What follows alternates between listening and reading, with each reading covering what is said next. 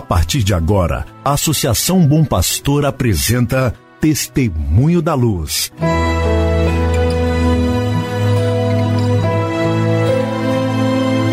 Com a palavra, Dom João Justino de Medeiros Silva.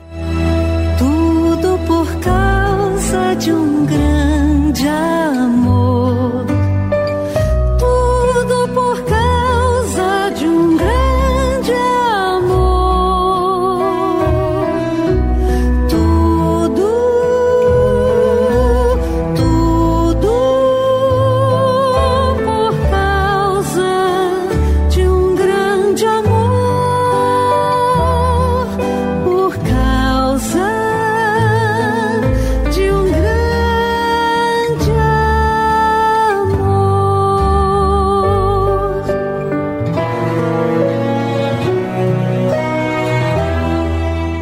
Meu irmão, minha irmã, saúde e paz.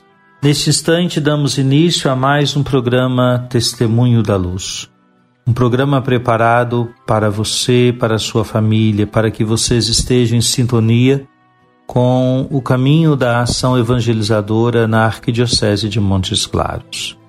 Um programa preparado pela Associação Bom Pastor Arquimoque. Hoje é sexta-feira, 28 de janeiro de 2022.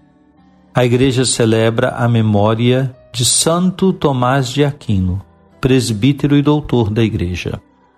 Tomás viveu de 1225 a 1274.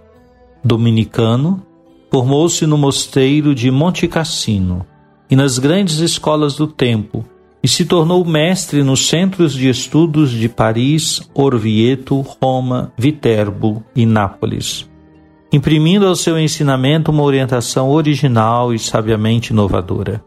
Em muitas obras básicas, especialmente na célebre Suma, ele fez a sistematização genial da doutrina filosófica e teológica aurida da tradição exerceu influxo determinante sobre o rumo do pensamento filosófico e da pesquisa teológica nas escolas dos séculos seguintes. Temos então a figura importantíssima de Santo Tomás de Aquino na tradição filosófica e teológica da Igreja Católica. Rezemos hoje especialmente por todos os irmãos e irmãs que na Igreja se dedicam ao ensino da filosofia e da teologia, para que busquem sempre mais alcançar pelos estudos e também pela fé a verdade, que é o próprio Senhor, e modos de comunicar esta verdade ao mundo de hoje. Querido irmão, querida irmã, como ontem anunciei, hoje, dia 28 de janeiro de 2022, tenho o compromisso de presidir a Eucaristia na Paróquia Sagrado Coração de Jesus, em Bocaiúva, para dar início ao ministério de pároco do padre Jair Pereira da Silva, que é também o nosso vigário episcopal para a ação social. Ele assume aquela paróquia e terá como vigário paroquial o padre Mike Dias Mendes, ordenado recentemente ou precisamente no dia 10 de dezembro do ano passado. Jovem sacerdote, assume agora a sua primeira função, a de vigário paroquial da Paróquia Sagrado Coração de Jesus em Bocaiúva. Rezemos na intenção destes nossos irmãos, para que seja muito fecundo o ministério que eles estão iniciando naquela paróquia.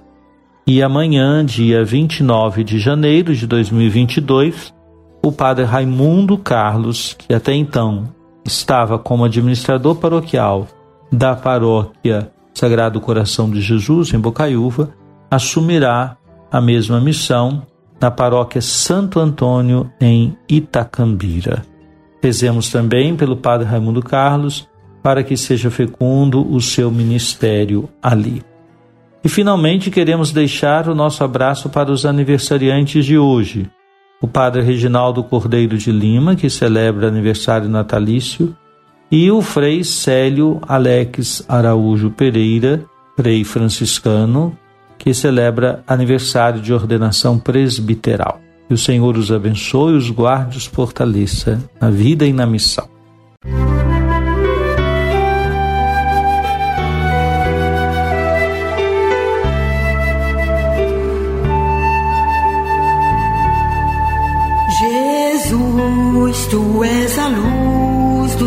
Olhos meus.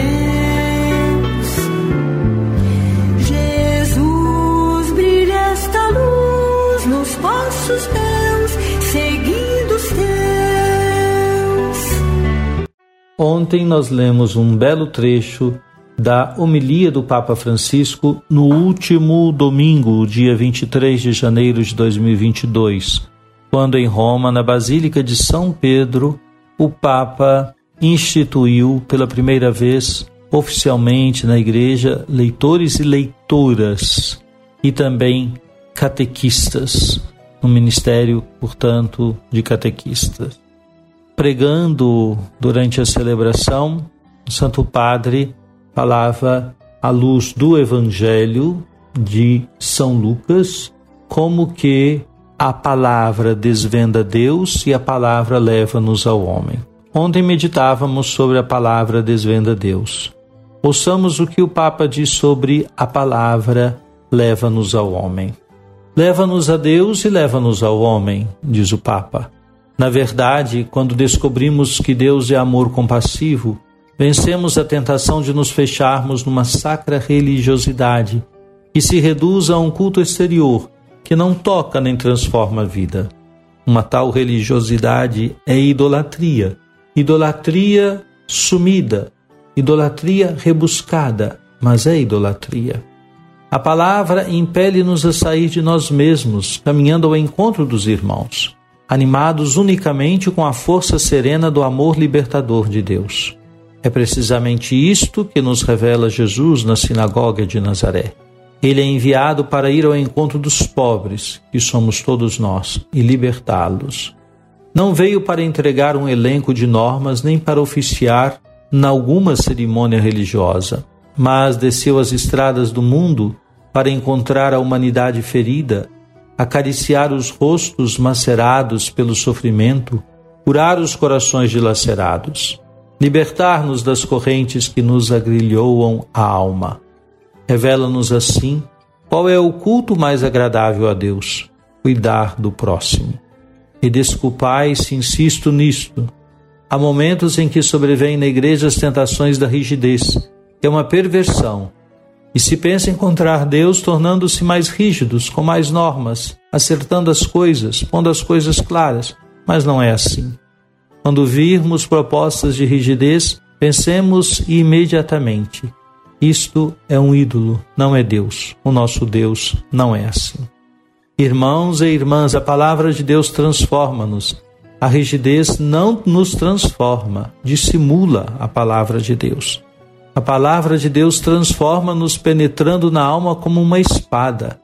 Com efeito, se por um lado consola desvendando-nos o rosto de Deus, por outro, provoca e sobressalta-nos, fazendo-nos cientes das nossas contradições, põe-nos em crise, não nos deixa tranquilos. Se o preço a pagar por essa tranquilidade é um mundo dilacerado pela injustiça e pela fome, e quem paga o preço são sempre os mais frágeis.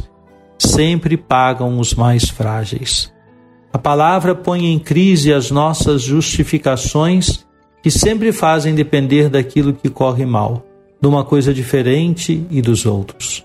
Quanta amargura sentimos ao ver os nossos irmãos e irmãs morrerem no mar, porque não os deixam desembarcar. E isto é feito por alguns em nome de Deus. A palavra de Deus convida-nos a sair às claras, a não nos escondermos atrás da complexidade dos problemas, atrás do não há nada a fazer, é um problema deles, o problema é seu, ou o que posso fazer eu? Deixemos-los para lá. Palavra exorta-nos a agir, a unir o culto a Deus e o cuidado do homem, porque a Sagrada Escritura não foi dada para nos entreter, para nos mimar numa espiritualidade angélica, mas para sair ao encontro dos outros e debruçar-nos sobre as suas feridas. Querido irmão, querida irmã, o Papa Francisco não poupa palavras para nos despertar a compreender que a palavra de Deus leva-nos ao homem, isto é, nos projeta para ir ao encontro das pessoas, a gostar de gente, a cuidar das pessoas. Eis uma boa pergunta: para cada um de nós. Como estamos vivendo a nossa espiritualidade?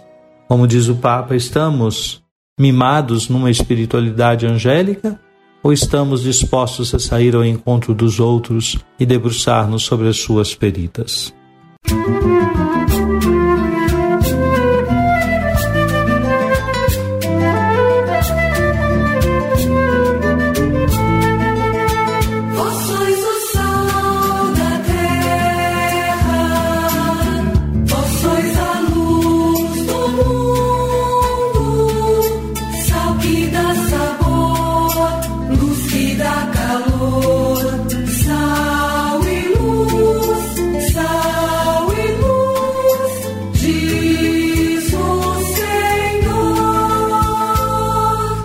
Oremos.